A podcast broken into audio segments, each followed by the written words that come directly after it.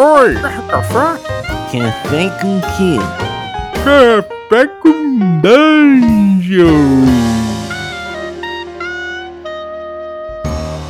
Bom dia, amigo do Regra da Casa. Estamos aqui para mais um Café com Dungeon, na sua manhã com muito RPG. Meu nome é Rafael Balbi, eu não sei o que eu tô bebendo nessa xícara. Eu não sei mesmo. O gosto parece ok, eu também não tenho como comparar, mas já que é a única coisa que eu tenho para beber, vamos lá. É, hoje a gente vai falar sobre RPG e alienação. Não sei se você se é muito bem o que você tá achando que é, mas vamos, vamos lá. Só que antes eu queria agradecer os apoiadores do Café com Dungeon. É, os apoiadores do Café com Dungeon são quem torna possível essa aventura aqui, que vai de, de terça-feira a sexta-feira da sua semana com muito RPG, né? Vocês que apoiam trazem aí uma possibilidade da gente se profissionalizar cada vez mais, o podcast ficar com uma qualidade melhor e também é, contar com profissionais, né? Com gente que, que trabalha com isso. Então a gente vai girando essa roda aí, principalmente em tempos difíceis como a gente está cada vez mais entrando. Então é importante fazer essa roda girar. É, outra coisa também é que batendo metas, né, a gente consegue aumentar a frequência do Café com Dungeon. E meu sonho é voltar a ter cinco vezes por semana esse Café com Dungeon e a próxima meta é essa. Depois disso a gente vai ampliando, então tem séries especiais de programas, alguns exclusivos para assinantes, que a gente vai começar a, a, ter a partir do momento que a gente for batendo mais metas. E cara, vai ser muito maneiro, porque os, pô, esses projetos que a gente tem em mente são realmente para pegar o RPG, virar do avesso o mundo do RPG aí com muita informação legal, com uma retrospectiva muito legal de RPG desde os anos 70 até os jogos modernos. Então considere apoiar o Café com Dungeon aí a partir de 5 reais, já é uma ajuda incrível. Então chega aí picpay.me barra café com dungeon, é, baixe o aplicativo do PicPay, entra nesse site aí e com o aplicativo do PicPay você vai vai tirar a fotinho do QR Code que vai aparecer lá. E aí você vai ter acesso aos nossos planos, a todas as opções de pagamento e tudo mais. Você consegue um boleto, você consegue de forma facilitada. Então o PicPay está cada vez mais fácil aí de ser usado. Não se acanhe. É... e além disso, você vai participar de um grupo de Telegram que tá muito agitado, cara. Tá muito legal, várias discussões interessantes. Toda segunda tem, tem conteúdo extra que eu mando para eles. É, nunca vai parar de ter conteúdo extra, na verdade. Então, cara, é bem maneiro. A galera tá discutindo bastante, trocando bastante ideia, organizando jogos entre si. Então, cara, tá uma comunidade muito interessante. Além disso, você participa de sorteios. Quanto, quanto maior o plano que você assina, mais sorteios você participa. Então, vamos lá. Voltando ao episódio agora: RPG e alienação. Muita gente deve ter pensado aí, quando eu falei em alienação, eu ia falar de, ó, oh, em tempos difíceis, como o coronavírus, ó, oh, nossa política, o RPG é uma fuga da nossa política do mundo. Muita gente pega o RPG como, como fuga do mundo atual, então esquece do, dos problemas do mundo verdadeiro, e não é nada disso. O que eu vou falar aqui é como a gente, em certos jogos, a gente pode acabar escapando um pouco da narrativa, da própria ficção que acontece no jogo por conta dos, de uma forma moderna que a gente tem de jogar o, o, RPG, de jogar o jogo. É claro que eu estou falando isso muito em comparação com os estudos de old school e OSR que eu faço. Claro que eu não quero aqui promover a OSR com isso, né, a Old School Renaissance. Não é o que eu quero, promover jogos old school necessariamente, mas eu quero causar uma reflexão na gente mesmo, né? Eu também jogo jogos modernos bastante e gosto deles, mas eu sei que há críticas a serem feitas a todos os estilos.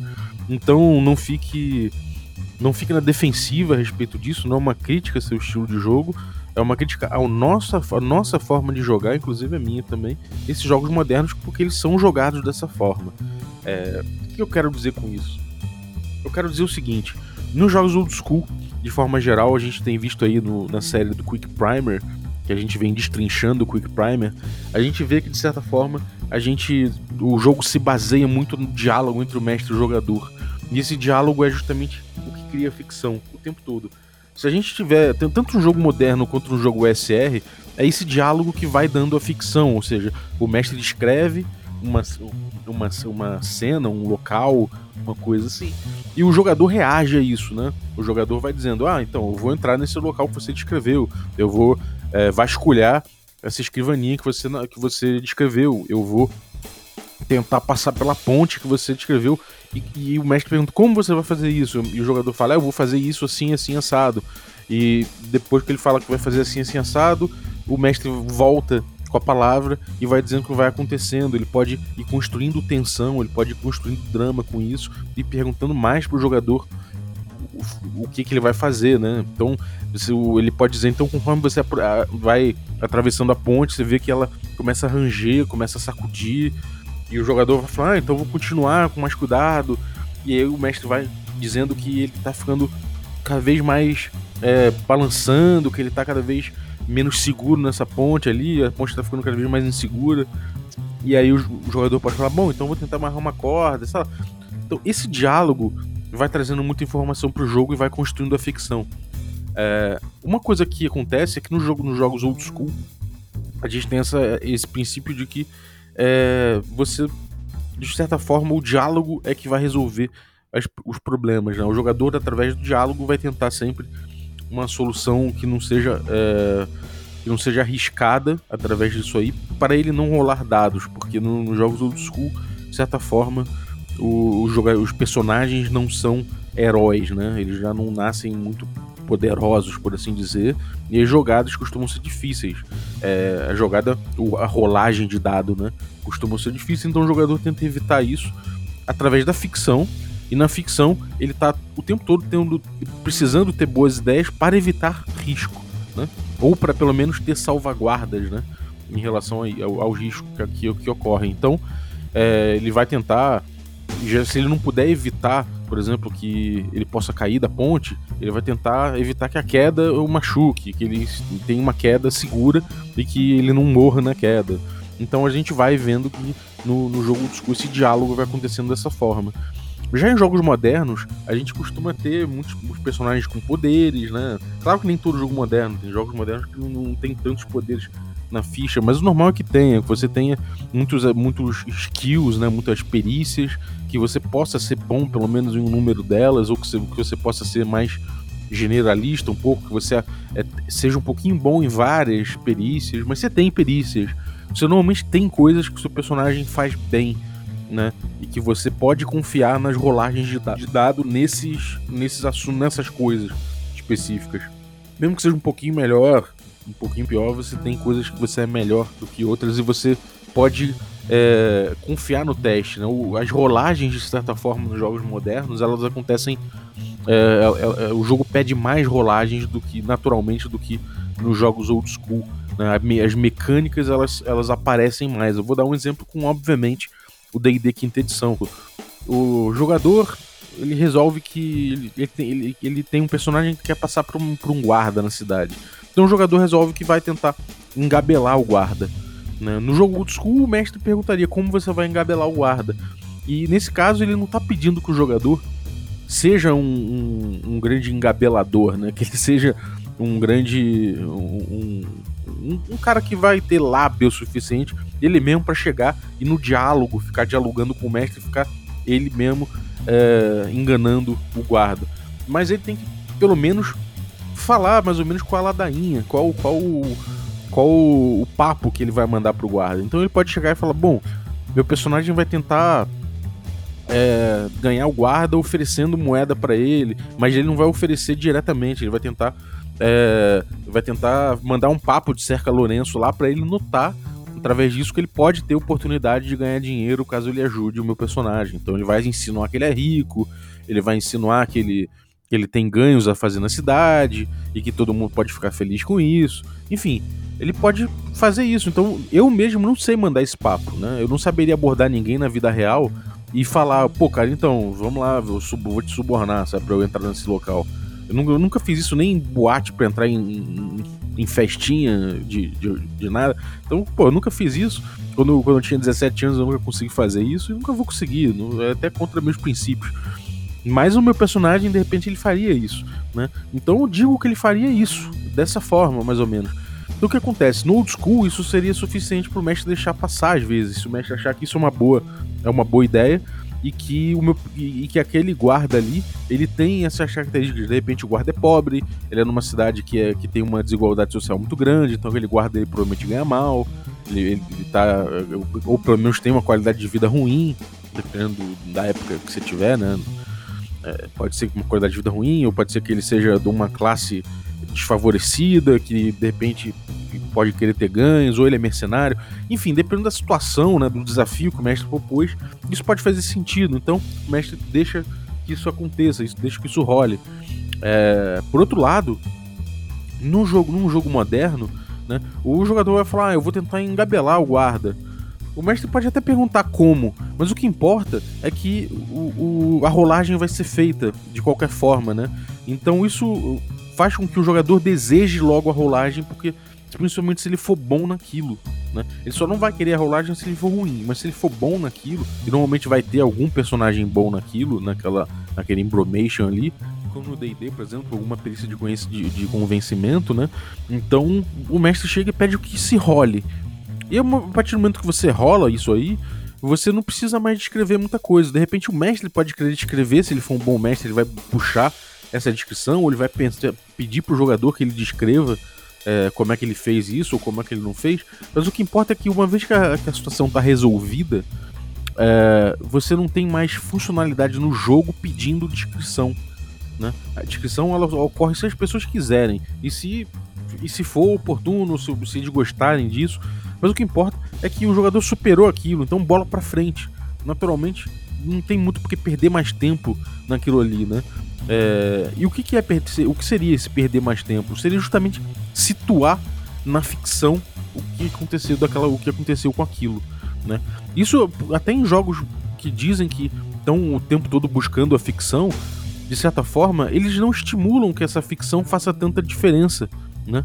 Claro que existe o, o todo posicionamento ficcional e tudo mais, mas se você tem certa, de certa forma, se você tem alguma rolagem que seja minimamente fácil e desejável pro seu personagem, ou seja, ele é especialista em alguma coisa, ele é bom em alguma coisa, você, é, em termos de jogo, você busca essa rolagem. E a partir do momento que você busca essa rolagem, ela acaba acontecendo mais cedo, cada vez mais cedo, nessa, na, nesse, é, nesse diálogo, né, que a gente vê que que é o diálogo que constrói a ficção no RPG.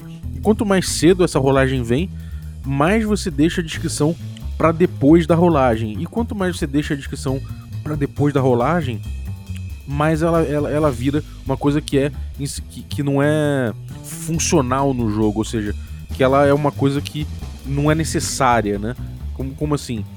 Se você acabou de fazer a rolagem e passar na rolagem, você não precisa dessa descrição para superar o desafio. O desafio está superado. Então, bola para frente. Não necessariamente você vai descrever aquilo na ficção. Então, você cria um bump, né? Você cria um, um calombo ali narrativo que você pulou, uma lombada, né? E o que acontece com isso? Você, de certa forma, está se alienando na narrativa. Ou seja, a rolagem, por muitas vezes, aliena você na narrativa. Pega um grupo apressado ou uma cena apressada, ou um mestre inexperiente, ou um jogador inexperiente, é muito fácil que a rolagem é, faça você deixar de lado uma descrição inteira. Ou seja, pode ser que o seu personagem chegue lá e ele engabele o guarda, ele enrole o guarda para entrar na cidade, e depois ninguém nem se pergunte como que ele enrolou o guarda.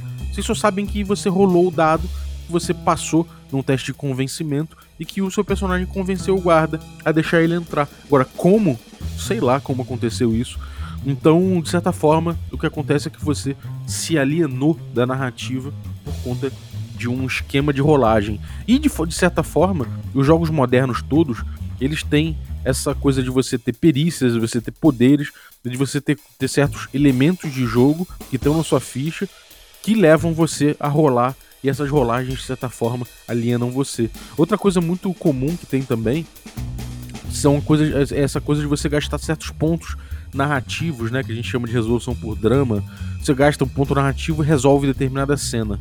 É, isso é muito interessante, porque o mestre vai falar: Bom, como é que você me conta como é que você vai fazer isso? Mas o fato é que você já gastou o ponto, já resolveu a cena. Né? Então, de novo, a sua descrição de como você vai fazer aquilo É, pode ser interessante para algumas pessoas que gostam de story, do, do, storytelling da coisa, né? Que gostam de, de, de, de interpretar como teria acontecido isso, mas o fato é que o jogo não pede mais essa descrição, né? O que pede essa descrição é só a, sua vontade de preencher aquela narrativa ali depois, depois de você ter tido sucesso, contar como foi aquele sucesso. Mas isso, mais uma vez, se você é, quiser apressar o jogo, o jogo mesmo, se apressando naturalmente, ele faz com que esse espaço narrativo encurte e faça menos sentido. Ele é desprovido de sentido, porque afinal de contas ele não faz parte mais do jogo, né, que é o G do RPG. Ou seja, dentro dessa gamificação, que é o que, que o RPG faz da narrativa, essa parte aí ela já, ela já é um, apenas um enxerto que você vai fazer e não uma coisa essencial do jogo, né? Uma coisa que você fez para poder é, melhorar a sua rolagem. É claro que tem essa coisa de o jogador que é bom, ele vai notar que ele, através desse diálogo, ele pode influenciar o mestre para tentar ganhar uma vantagem, uma desvantagem na rolagem, um bônus a mais, um bônus a menos, e isso ajuda. Mas de certa forma, se você já tem uma rolagem boa, nem bônus você vai, vai, vai precisar, né? Você sabe que se você tem 80% de chance de acertar, então, cara, por que, que você vai ficar é, se preocupando com isso? Rola logo e resolve. É, outras coisas, voltando à coisa do, do ponto de drama, né? O ponto que você gasta para resolver uma cena, que tem certos jogos que são assim. Ah, eu vou gastar um ponto tal aqui e vou resolver a cena. E o mestre pergunta como se resolve essa cena. Você tá se alienando de certa forma, ou você pode se alienar facilmente da narrativa nesse ponto.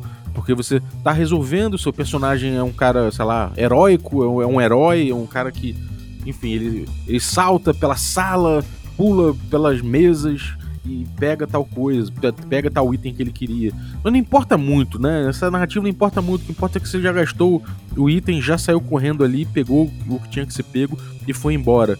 Depois, o quanto você vai descrever isso, vai pelo seu gosto, né? Não vai fazer diferença no jogo em si. Você já conseguiu o que você queria.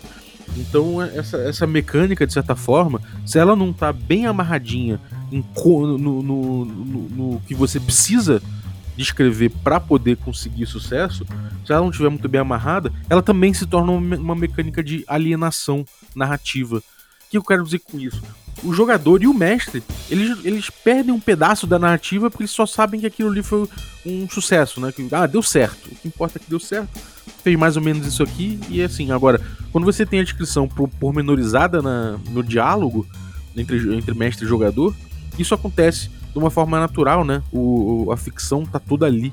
Você sabe como um ladrão é, tirou, é, que, é, desarmou uma armadilha, que ele foi lá, ele viu que tinha um fio esticado, ele esse fio ele pegou, ele, ele, ele testou uh, uh, o quanto esse fio tá esticado, ele foi lá, pegou um negócio para cortar esse fio, para testar, e ele, ele viu um clique, não sei o que, e foi lá, desarmou. Isso tudo é diferente de você falar que rola para desarmar a armadilha, que o ladrão agachou ali, pegou suas ferramentas e desarmou. Por que, que é diferente?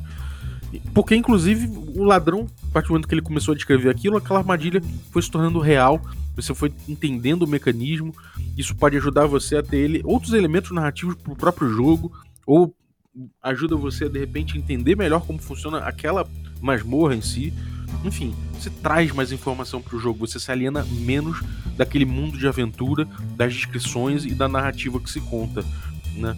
Então é engraçado que os vários jogos modernos que se prestam a dizer como ah, às vezes narrativistas, por exemplo, há muitos jogos que são narrativistas, mas que por, por serem jogos modernos que seguem essa lógica, eles podem levar você justamente a esquecer dessa, de, de, dessa narração, né? Desse, dessa parte importante, porque eles te levam a resolver a situação com uma rolagem e pular o, o que vem depois.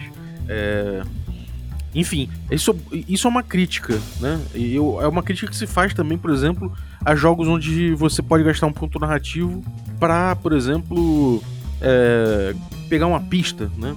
Você fala, então, eu vou. Isso acontece, por exemplo, no Gumshoe, né? Ou no Rastro de Cthulhu. O mestre fala, bom, você. você basta você ter habilidade certa no local certo, você falar que vai fazer tal coisa, né, que usa, que dispara essa habilidade, vamos supor, você fala, ah, vou investigar, você tá no morgue, você fala, eu sou, eu tenho medicina legal e vou estudar o corpo. E o mestre fala, bom, já que você tem a perícia certa no lugar certo e falou que vai usar, você descobriu tal coisa. E o mestre fala o que você descobriu. Claro que se o mestre for bom, ele vai dizer na ficção como você descobriu aquilo, mas o fato é que você descobriu. E, mais uma vez, se o mestre não for bom, ele não vai descrever, não precisa descrever, ele só precisa descrever o que exatamente você descobriu e não como você descobriu. E aí, você está sendo um pouco alienado disso. Outra coisa, dentro do, do rastro de Cthulhu, de certa forma, você pode gastar mais pontos daquela perícia para o mestre te dar mais informações. E às vezes, isso aí pode ser feito de uma forma completamente artificial em relação à própria narrativa. O mestre pode simplesmente dar mais, dar mais detalhes para você sem dizer como. Então ele só vai dando mais informação de um jeito que parece que é, que é quase artificial em relação à narrativa. É, isso de, no, no, texto, né?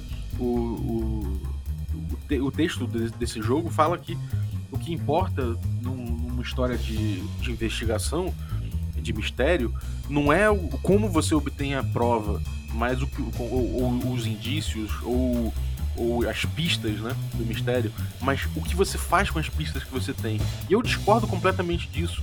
Né? Você, o, da for, a forma que você encontra e a narrativa do encontrar a pista por si só, ela pode ser muito rica, né? E você de certa forma é um pouco alienado dessa busca e, de, e, e dessa e, e, dessa dessa narrativa da busca da pista, se você simplesmente consegue a pista gastando um ponto e só, né?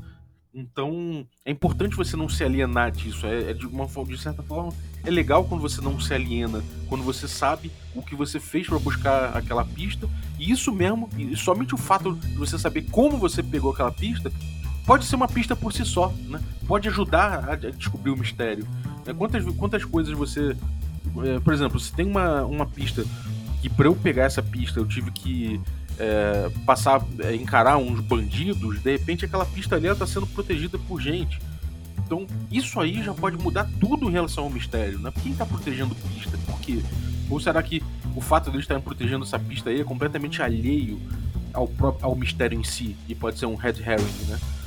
Não sei, mas é uma coisa que você explora narrativamente de repente se você não tiver uma, um ponto que você gasta e resolve aquilo. Então eu discordo, discordo muito do texto de, do, do Rastro de Cthulhu, por exemplo, quando ele diz que o que importa é o que você faz com as pistas, o que você faz com as evidências numa história de mistério e de investigação. Eu discordo. A investigação é o mais importante numa história de investigação, concorda? E, pelo menos eu acho isso, é a minha opinião. Então, de certa forma, você tem em jogos modernos muitas coisas, muitos elementos de sistema que levam a, a uma alienação a respeito da descrição né? É, então, vamos. É uma coisa que eu proponho aqui é que a gente é, tente preencher ao máximo esses buracos, né? esses bumps, esses calombos narrativos. Se você. É claro, não tem como jogar diferente esses jogos.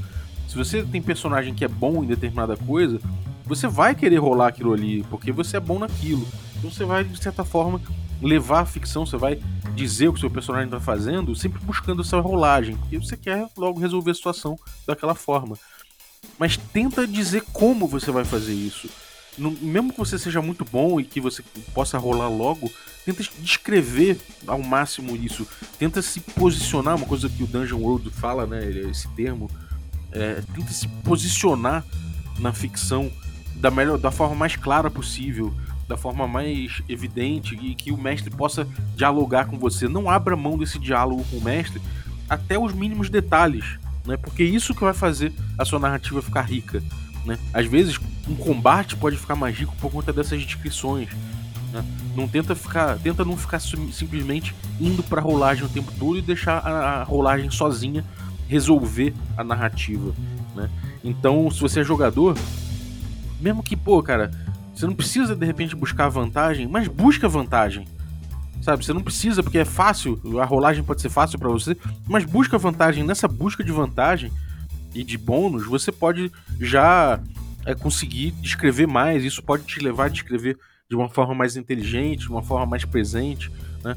Se você está gastando um ponto de drama né, no jogo, ou seja, o jogo te traz certos pontos que você pode gastar para resolver situações, tenta tenta dizer como você está fazendo isso, né? Mesmo que o mestre pergunte como, tenta ir mais fundo, tenta descrever exatamente o que você está fazendo, né? tenta não deixar para depois da rolagem isso, porque depois da rolagem o jogo tá seguindo já e você não quer ficar fazendo isso. Ou se você não deu para fazer antes, faça depois. Pergunta pro mestre se você não teve uma ideia, pergunta pro mestre. Como é que o meu personagem fez isso? Como é que, você, como é que eu resolvi essa parada?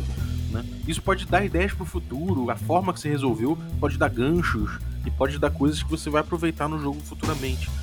Então evite que a mecânica te aliene da narrativa. Eu acho que essa é, é esse é, o, é uma lição que eu tirei do, do old school, dos jogos old school, e que de certa forma eu tento trazer sempre para os jogos modernos, né? É, evitar que, os, que as rolagens excessivas e que é, os poderes que a gente, que os personagens costumam ter, as perícias que eles costumam ter, as especializações que eles costumam ter, vamos tentar é, ou os pontos de drama, vamos tentar fazer com que isso não aliene a gente da nossa narrativa, porque o RPG ele reside justamente nesse diálogo entre mestre e jogador. E quanto mais rico for esse diálogo, né, e quanto mais esse diálogo influenciar no jogo e o jogo influenciar nesse diálogo, melhor. E não somente o jogo influenciando o diálogo a ficar mais pobre, né, a ficar mais automático. Né. Isso é uma coisa que eu falo muito sobre Hexcrawl, principalmente quem, quem vai jogar o Forbidden Lands, que é um jogo muito mecânico. É, eu já, já fiz um review aqui do, do Forbidden Lands, e a minha dica sobre Forbidden Lands é: se você deixar o jogo correr pelo que tá ali, ele fica extremamente mecânico. Pelas regras que estão, ele fica extremamente mecânico. Você pode simplesmente passar por várias regiões sem entender como o seu personagem passou por aquelas regiões, porque você rolou e teve sucessos. Então é interessante que o mestre faça, faça uma pergunta sempre quando o jogador for bem sucedido num teste, por exemplo, de caça em determinado hexágono, é que ele pergunte o que nesse hexágono. É, como se caça nesse hexágono? Como é que é a natureza desse local? Como é que é a geografia desse local? Como é que é a fauna desse local? Como é que foi a sua caçada ali? Por que, que a sua caçada deu certo? O jogador vai descrever como aquela caçada deu certo. E a partir desse ponto, você passa a dar sentido nisso aí em termos de exploração, fazendo o seguinte: você anota aqui no hexágono tal, o jogador teve sucesso em caçada, porque ele usou, sei lá, vamos dizer que ele descobriu que os coelhos saem das tocas em determinado horário e que se ele ficar escondido no, sei lá, no, no galho de uma árvore, lá, lá, mais, mais acima, os coelhos não notam ele, ele pode atirar suas flechas com tranquilidade em cima dos coelhos que vão começar a pular ali pela região. Então, se o jogador passar por aquele hexágono e disser que vai fazer exatamente isso, você de repente nem pede uma rolagem, né? Você fala, bom, você conseguiu, ou faz uma rolagem de repente com, com mais facilidade, se você ainda quiser rolar, né? Mas se o cara sabe como, como caçar naquela região, de repente aquilo ali já não é tão, mais tão arriscado. E se não é tão arriscado, você não precisa rolar um dado. Né? E aí dessa forma você deu sentido, você deu é, um motivo de existir para aquela descrição que o jogador deu depois de ter sido bem sucedido num teste de, de caça. Né? Uh, dessa forma você aliena menos o jogador da narrativa e faz com que a narrativa seja mais importante e tenha mais significado dentro do jogo, né? E essa e quando engaja no jogo é que realmente a coisa fica redonda, né? Ou seja, no old school a gente tem essa coisa de de você ter que descrever para poder se dar bem no jogo, né?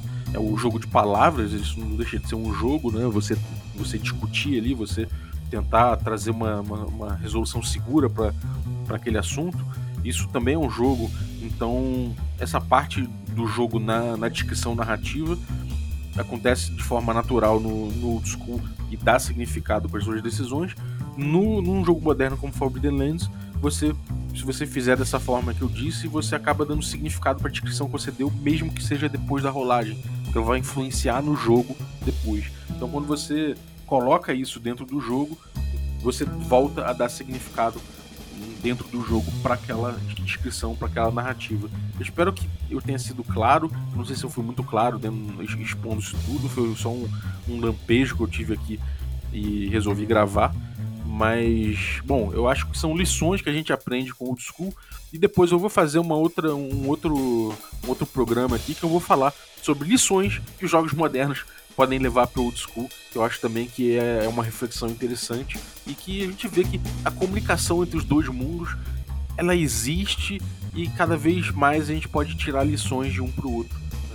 Então, se você é um jogador que gosta mais de jogos modernos, não se sinta ofendido por, por essa crítica, né? Para eu dizer que certos jogos alienam um pouco o jogador da narrativa. É a minha opinião e eu acho que realmente a gente pode ganhar se a gente alienar menos, né? Por conta das rolagens. E no old school, quem é quem é jogador old school, prepare-se, porque eu vou criticar um pouquinho os jogos old school. Eu gosto muito, todo mundo sabe que é minha predileção, mas não por isso eu deixo de fazer críticas ao estilo, né? Não taquem pedras em mim, é só minha opinião, não tô cagando regra para ninguém, nunca vou, não vou chegar na sua mesa e dizer como você tem que jogar, mas eu acho que todo mundo pode melhorar o seu jogo se prestar atenção nesse tipo de coisa, porque RPG também tem uma narrativa e quanto menos alienada for essa narrativa, mais interessante ela vai ser. Então é isso. Espero que você tenha curtido essa reflexão aqui matutina. É... E vou lembrar você que você pode se tornar um assinante do Café com Dungeon e debater sobre essas coisas e outras no nosso canal no Telegram. Isso é muito maneiro, essas discussões são muito legais. Às vezes a gente debate com, com paixão até, mas de uma forma sadia, de uma forma maneira. A galera tem trocado muita ideia. É bom a gente ter controvérsia lá dentro. Então, quanto mais gente, quanto mais diversidade de opiniões a gente tiver dentro desse grupo, mais legal vai ficar. A gente já tem muitos membros, o grupo já está bem agitado. Às vezes é até difícil acompanhar pelo volume de mensagens, mas lá você chega lá, pega uma, uma discussão pela rabeta, ou pega no início e manda bala. Então, picpay.me barra café com dungeon. Você chegando lá, você consegue é, pegar o seu app aí no celular, tirar uma foto do QR Code que vai aparecer nesse endereço. picpay.me barra café com dungeon.